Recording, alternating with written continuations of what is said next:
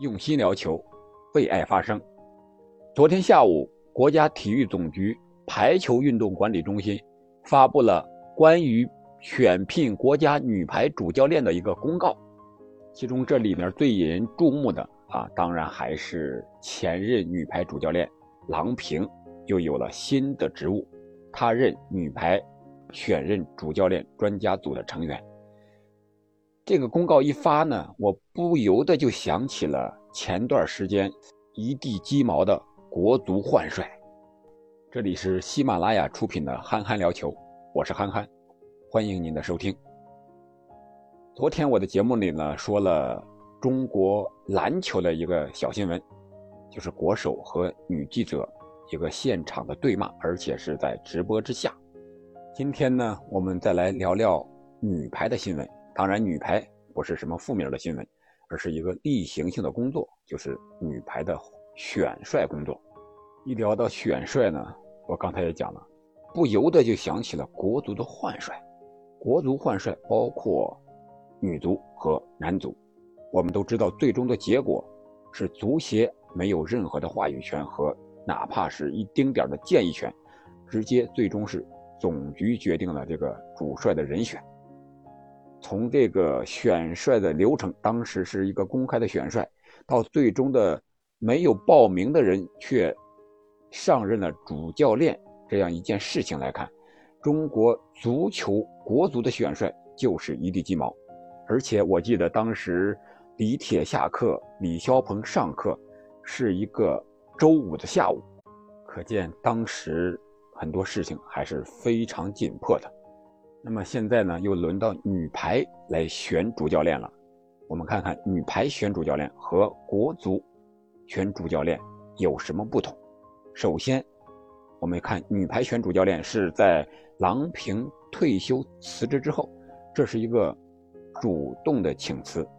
虽然郎平在东京奥运会上成绩并不是特别的理想，没有达到预期的目标，但是相比于女足来说，男足来说。成绩还是要好很多的，毕竟中国女排是中国三大球项目唯一的是世界冠军水平的球队，而其他的都是亚洲最好一点的是女足，亚洲一流吧，其他的都是亚洲二流、三流的队伍。三大球啊，这指的只是三大球。我们先来看看女排选帅和女足换帅这两则通知的同与不同的地方。先看看女排选帅的啊，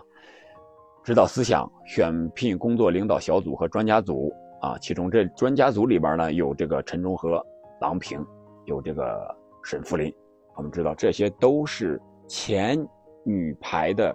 主教练和男排的主教练，特别是郎平是上一任女排的主教练，他选的是他的继任者啊，这一点和。女足和国足是不一样的，女足、国足前一任的主教练是不在这个名单之列的，是灰溜溜的下课的。从这一点上，至少说明郎平是得到了大家的一致认可的，而其他的像贾秀全呀、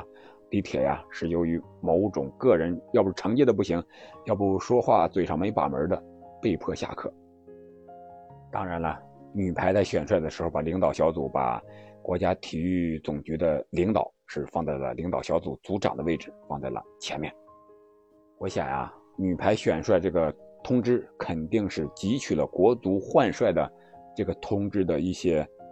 经验和不足。然后第三部分就是主要的是主教练选聘的条件与要求，这里面不像女足那样，既有什么国字号执教的经历啊，女超联赛执教的经历啊，年龄限制啊。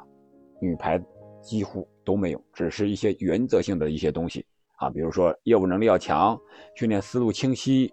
啊，注重团队建设，管理队伍严格，敢于严格训练、严格管理，都是一些个不虚的话啊，不像国足、女足选帅那样那么具体，那么指向特别明确。再一个就是选聘工作的程序，啊，这个程序非常清晰，先是发布选聘的公告。然后是接受报名，然后是确定候选人，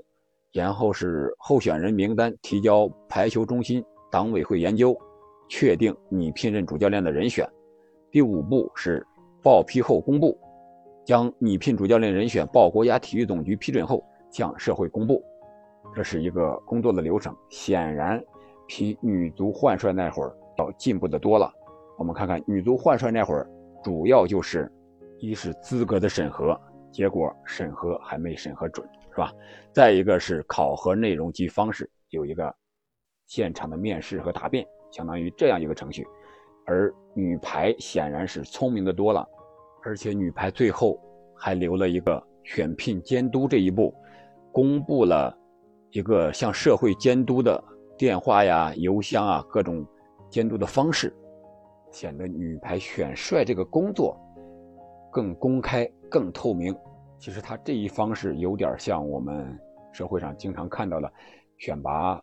任用某些领导干部呀这样一个程序。啊，感觉是非常的正规、规范、公开、公平，而女足选帅那一块呢，我们看它只是业务性更强一些，而对其他一些程序上的东西，感觉有一些简单了。所以说，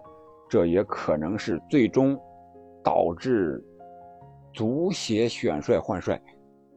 没有通过总局批准。而总局直接指定了主教练人选，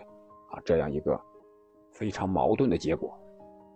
我想通过这两件事的前后对比来看，显然中国女排这一块要高明和聪明的多。为什么？因为他汲取了国足选帅的一个教训。我记得我们领导以前的一个大领导曾经说过这样一句话，他说：“汲取自己的教训是痛苦的。”汲取别人的教训是明智的，在教训面前麻木不仁是愚蠢的。啊，这句话我觉得非常有道理。我们男足这一块不仅是选帅，包括涉及到男足的、女足的各个方面的工作，差的就是汲取教训。以前的教训、别人的教训、国外的教训、国内的教训都没有汲取，还在原地踏步，甚至是倒退。我想这也是一个。非常重要的原因就是不善于汲取别人的教训，不善于总结自己的教训，而是在那儿麻木不仁的原地踏步，甚至倒退。我想从女排和国足这块对比着来看，至少在总局的那个层次来说，你竞技体育是要靠成绩说话的，有成绩才有话语权，才有决定权。你没成绩，你还惹了一堆事儿啊，像国足这样。你主教练你也管不好，那我还凭什么用你选定的主教练呢？按你的程序来呢？还不如我自己指定呢，啊，所以才最终出现了啊那种结果。还有启示，我觉得就是选帅无小事，情商属第一。李霄鹏能当选，很大一部分的原因就是他会说话，情商高。当然了，我们也不能排除。李霄鹏指导业务能力也非常强，他毕竟当选过中超的最佳主教练，这也说明他的能力是没有任何问题的。在业务上，在中国，在中国的足球界也是数一数二的。我们再回到女排选帅这个话题啊，其实女排这一任主教练，我觉得他的任务还是非常重的啊，他将面临着这个，你像2022年的杭州亚运会，还有世锦赛，23年的世界杯。二四年的巴黎奥运会，从这三年来看，就面临着众多的大赛。我想说的是，中国女排作为中国三大球唯一的世界级的一个球队，千万不要像中国足球那样，最终落得了一地鸡毛。我现在似乎还回想起了一个，就是夺冠，中国女排那个电影，当时选任郎平当女排主教练的时候。有一些镜头，